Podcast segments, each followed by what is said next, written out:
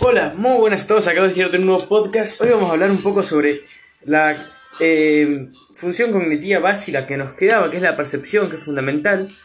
Porque de ahí, como, así como dijimos lo mismo de atención y de memoria, lo mismo de percepción. A partir de estas se conforman todas las otras funciones cognitivas, sea la empatía, sea el lenguaje, sea la negociación, sea de todo. se configuran a partir de estos tres. Es muy sencillo eh, esto de la, percepción, el proceso perceptivo. Eh, y nada, es interesante. Primero, son tres pasos que para llevar a cabo esta percepción. Primero, eh, una recepción de, información sensorial. Información le llamamos a estímulo. Cada estímulo que nosotros tenemos o vemos en el exterior o lo que sea es información para nuestro cerebro. Toda información. Ahora bien, eh, la percepción consta de cómo el cerebro adopta esa información. Eh, la atención, por ejemplo, es que prioriza. La memoria es que, que, almacena en el cerebro de todo eso que percibió y priorizó en torno a la utilidad que le puede dar o que le da. Así que es sumamente interesante porque a partir de esto se ha desarrollado muchas funciones cognitivas que nos van determinando o que nosotros vamos determinando nos Pero bueno, es muy interesante. Primero, recepción de información vía sensorial, es decir, por ejemplo, mediante el gusto, el tacto, la visión o la audición, podemos ir eh, recibiendo esa información. Dos, procesamiento de la información. Eh, se la procesa y se le otorga un sentido a esta información. Y después, en tres, esto que nosotros procesamos y le otorgamos un sentido, eh, la vamos a combinar con nuestro conocimiento previo eh, basado, por ejemplo, esto es basado en la memoria que teníamos.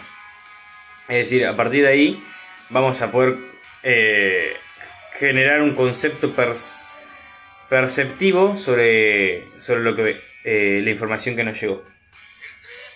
Así que bueno, eso por la percepción es muy interesante, la verdad. Amo, estoy amando de salud mental porque trata mucho de la neurociencia, mucho de lo que nos toca día a día, de nuestras habilidades cognitivas pero con fundamentos empíricos basados en la neurociencia. Por eso amo mucho eh, esta materia.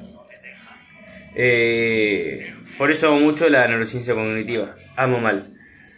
Bien, vamos em, con unos trastornos que me parecen muy interesantes. Eh, bien, primero vamos a llamarle estesias a los procesos perceptivos, así como necias a los procesos de memoria o prosexias a, los procesos de atención, bueno, estesias a los procesos de percepción. Entonces, una hiperestesia es un, momento en el que el proceso de percepción está sobreestimulado y una hipostesia es lo contrario, cuando hay menos percepción. Cuando hay menos percepción, puede verse a, eh, por ejemplo, una depresión. Eh, cuando vemos que alguien como que le chupa no un huevo, pero si no lo vemos medio, bueno, eh, puede que sea una depresión, como también puede que sea un tumor cerebral, que está dentro de, de los de los eh, de las causas de una hipostesia, así como una intoxicación, una diabetes o eh, una CB. Y después lo contrario para una hiperestesia, cuando estamos muy, cuando percibimos mucho, eh, se puede ver a drogas estimulantes. Eh, muchos sabrán de esto. Es más, el otro día charlaba con un amigo. Eh, y si bien la marihuana no es una droga estimulante, estimulante, pero te estimula al parecer. Y charlaba con un amigo y me decía que, que cuando está drogado y, nada, y tiene relaciones o se, se toca el pito, él lo siente mucho, mucho, mucho, mucho más que cuando no, no lo está. O sea, lo percibe mucho más al tacto. Entonces también tiene también, o sea, tengo el fundamento empírico con un amigo. Eh, pero igualmente cuando tenemos, por ejemplo, cocaína encima, es como wow, súper atento, súper perceptivo, todo.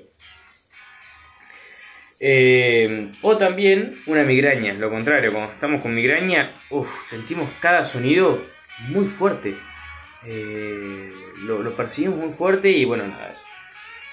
Eh, eh, así que, bueno, eso por, por algunos trastornitos. Después tenemos otros trastornos eh, que han Otros trastornos, eh, no tanto en una clasificación cuantitativa, es decir, de cuánto percibimos, sino más bien de cualitativa, eh, como puede ser, no sé, unas ilusiones, unos engaños perceptivos o alucinaciones. Estos pueden que no sean patologías, como pueden que sí. Una ilusión es, como ya sabemos, una percepción distorsionada de un estímulo, de una información.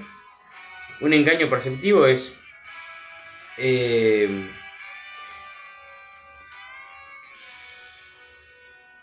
son estímulos que no son realmente existentes, pero que conviven con los realmente existentes. Eh, y una alucinación es una experiencia similar a la percepción, pero ocurre eh, en ausencia de un estímulo apropiado. Es decir, es la percepción, por ejemplo, sin objeto.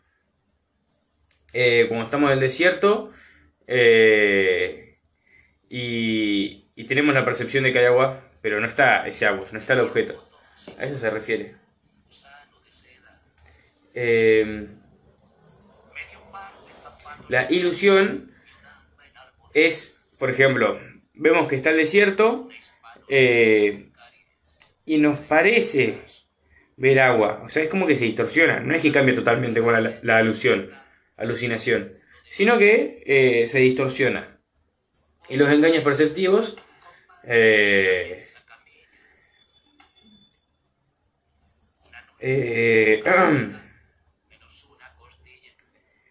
no, se fundamentan en, estímulos realmente existentes, sino nada. Eh, bueno, no, sé explicar este, pero es diferente de la, de la alucinación. Bien, ¿cómo costó el engaño perceptivo? El engaño perceptivo, en diferencia de las alucinaciones, por ejemplo, estamos en el desierto, estamos con sed y queremos ver agua eh, y la vemos. Ahora bien, ahora pongamos nosotros ya tomamos agua y ahora ya no estamos más en el desierto. Eh, el engaño perceptivo eh, hace ver como si estuviéramos en el desierto y veamos agua. Algo sí creo que entendí, pero indaguen y búsquenlo. Desconfíenme. Hasta luego, eso por percepción. Espero les haya servido.